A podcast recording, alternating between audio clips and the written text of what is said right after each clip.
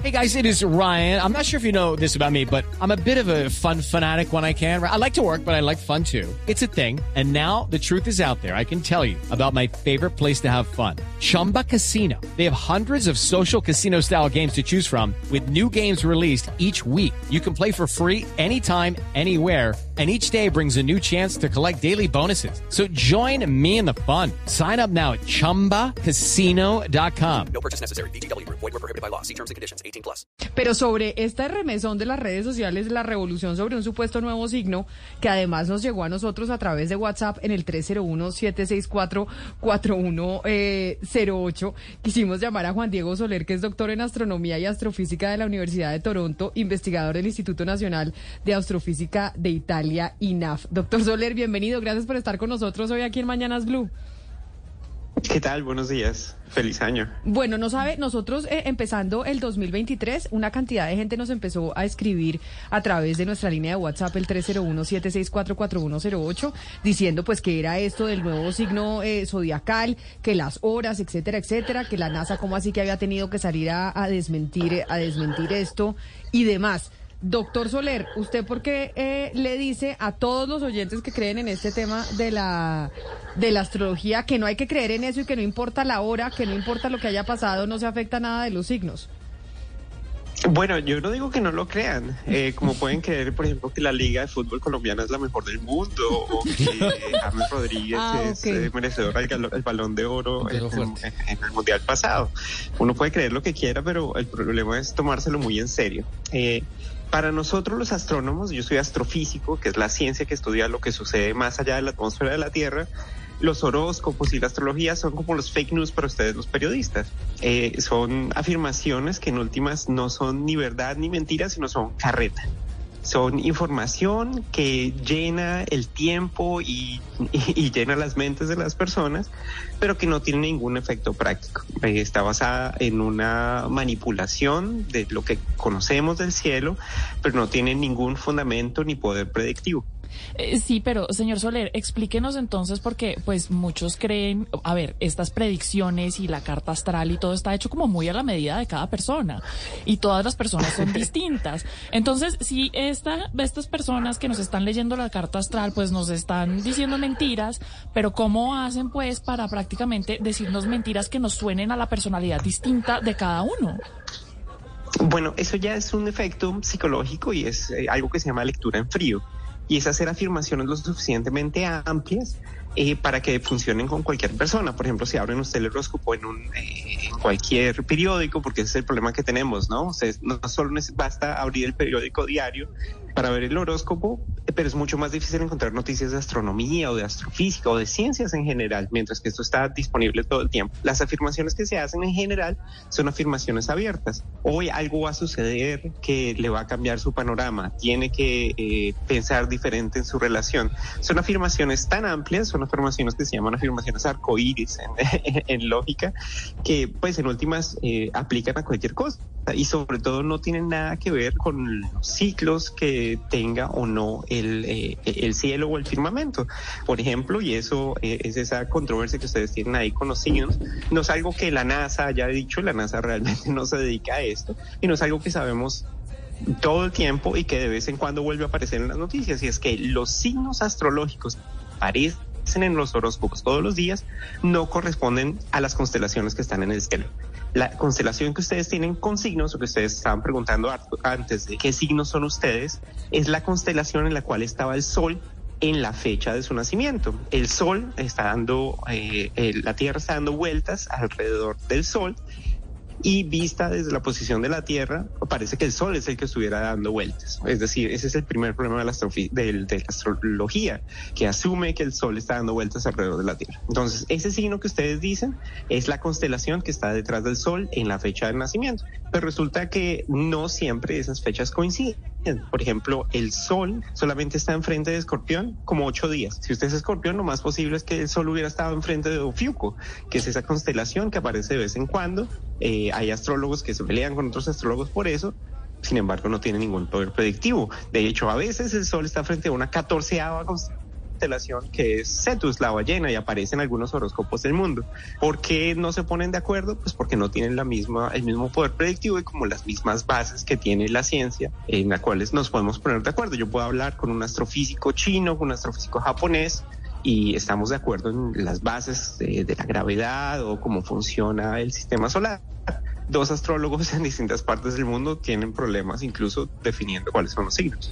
Bueno, pero eh, yo sé que en esto hay mucha charlatanería y, y pues mucha gente ingenua que, que cae, pero entonces explíquenos. Pero yo no sé si tanta gente ingenua. Acá tengo oyentes, Claudia, que nos están escribiendo y defendiendo la astrología. Dice un oyente que se llama Álvaro y nos escribe a nuestra línea de WhatsApp. Y dice, un astrónomo sabe tanto de astrología como un astrólogo de astronomía.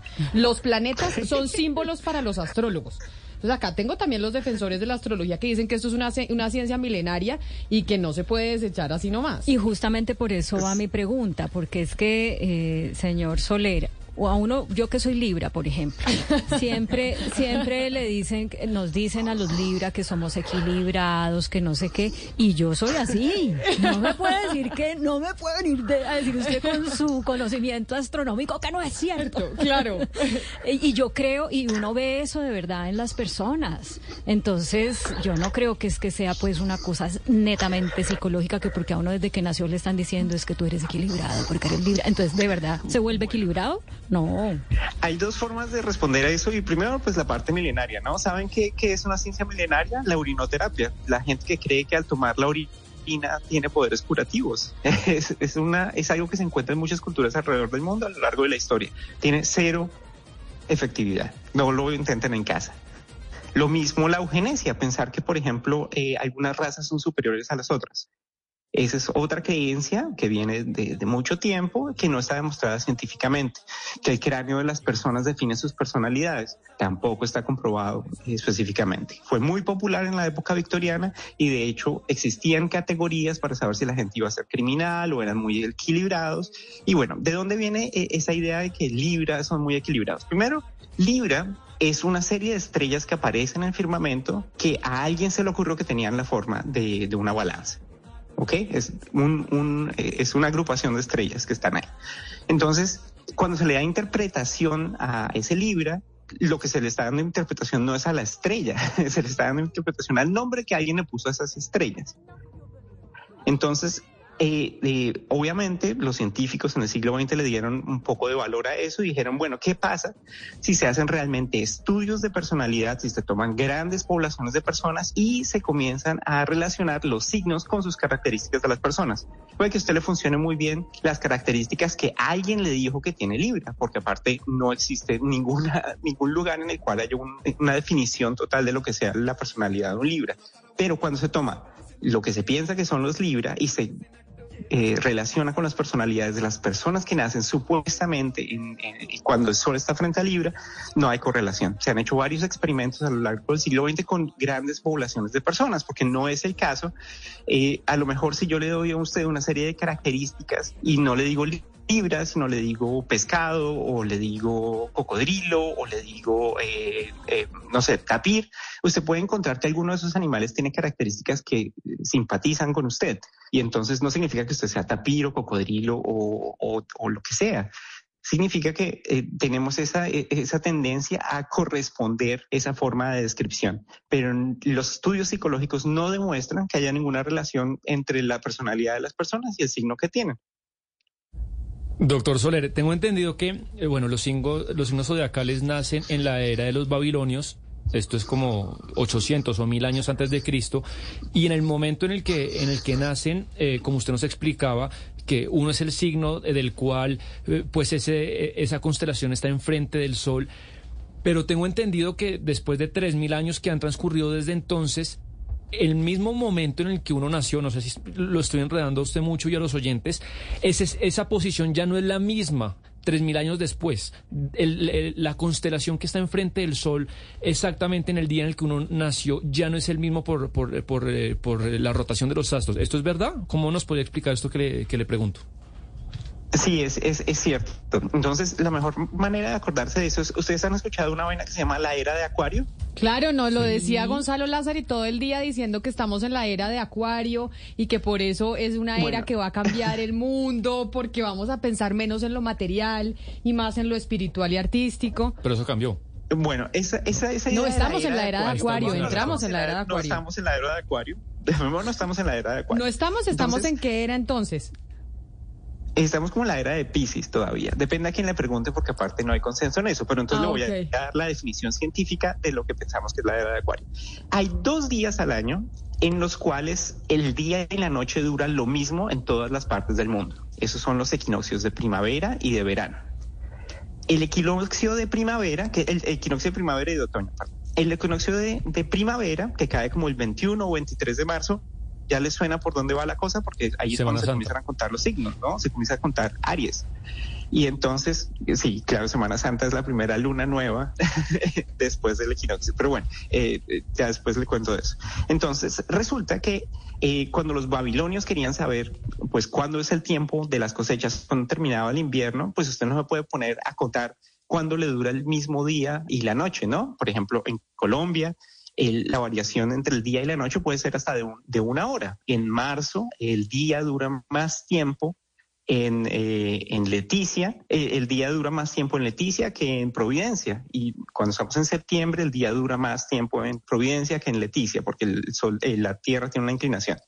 Resulta que ese día, el día del equinoccio de primavera, la constelación que está detrás del Sol ha estado cambiando a lo largo del tiempo.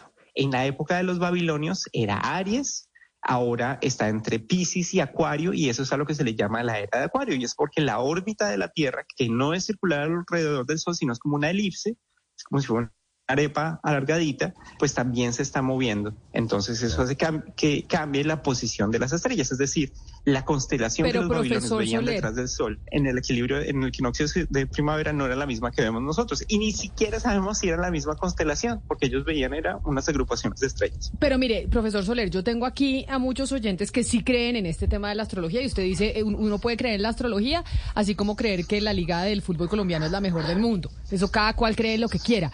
Pero dice, frente a lo que usted dice de los cambios de hora, que por eso los astrólogos le piden a uno en la ciudad, el país y la hora y todo cuando nació. O sea, no es lo mismo una persona, no tiene la misma carta astral una persona que nació en Buenos Aires a una que nació en Madrid. Así sea la misma hora. Step into the world of power, loyalty, and luck. I'm gonna make him an offer he can't refuse. With family, cannolis, and spins mean everything. now, you wanna get mixed up in the family business. Introducing The Godfather at ChumbaCasino.com.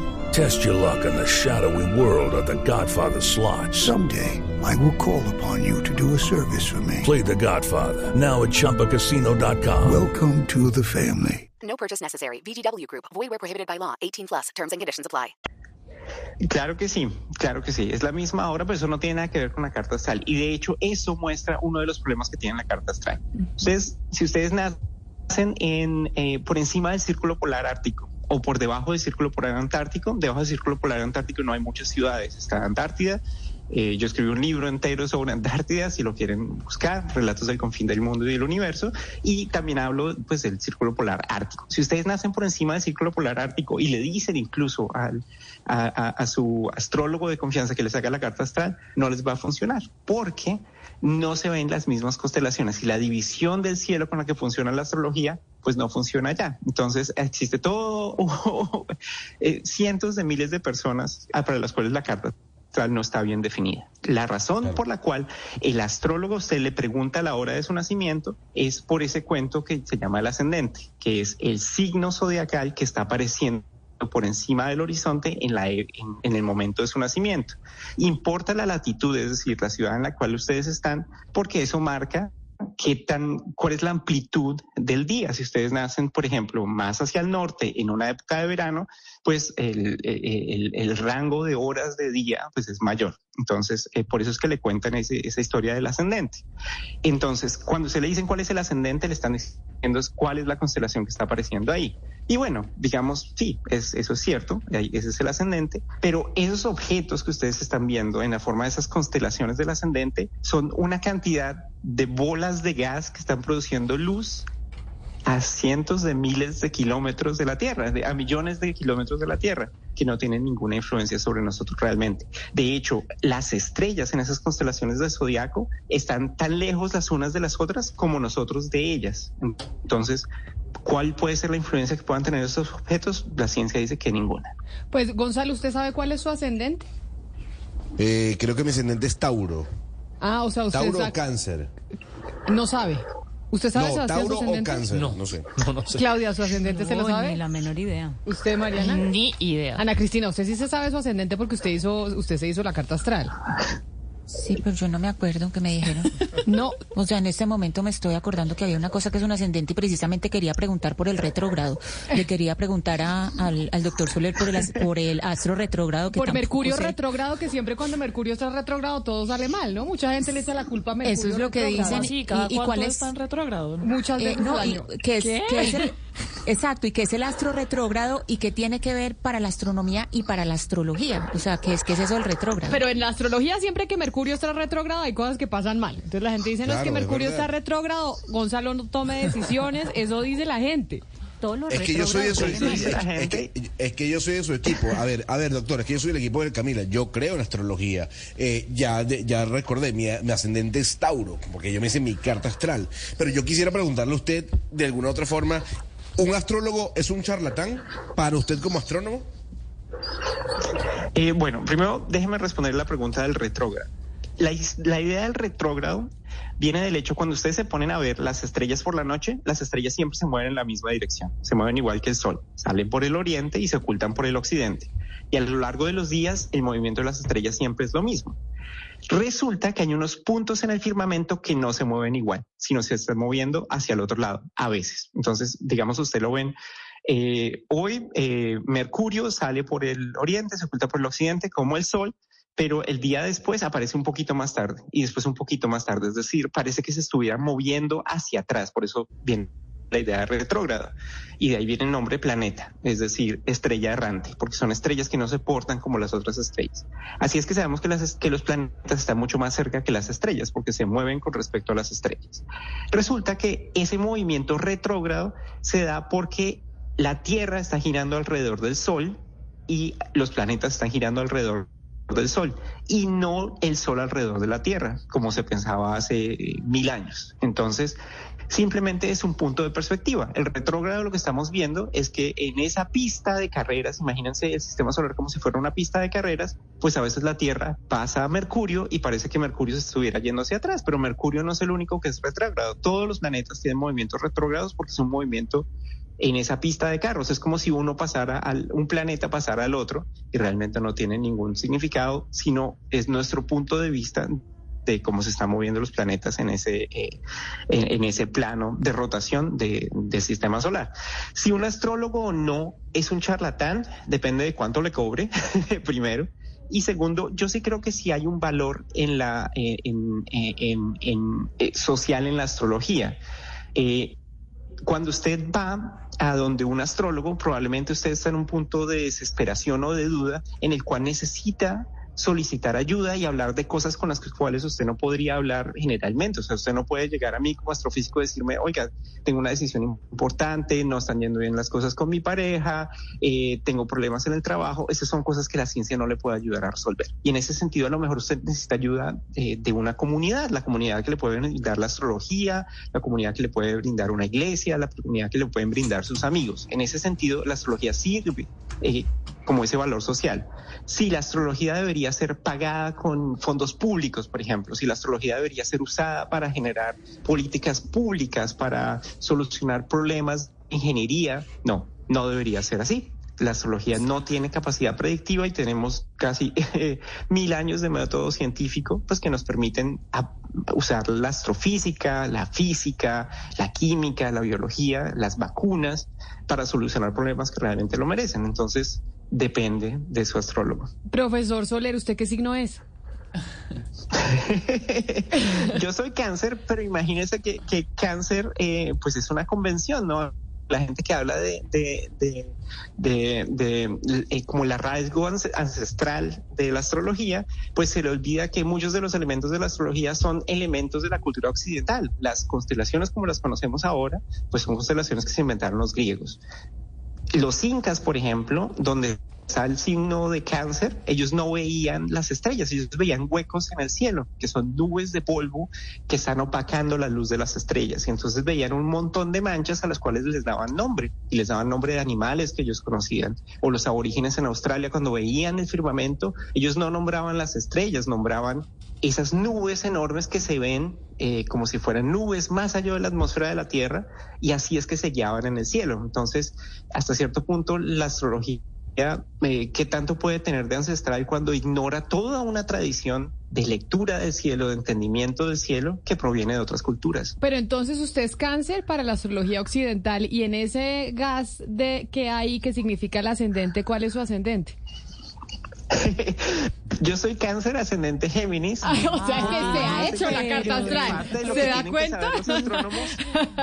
parte de lo que tienen que saber los astrónomos es cómo construir la posición de los objetos en el espacio. Mm. Yo es, eh, trabajo, mi especialidad como astrónomo es la formación de estrellas, ¿no?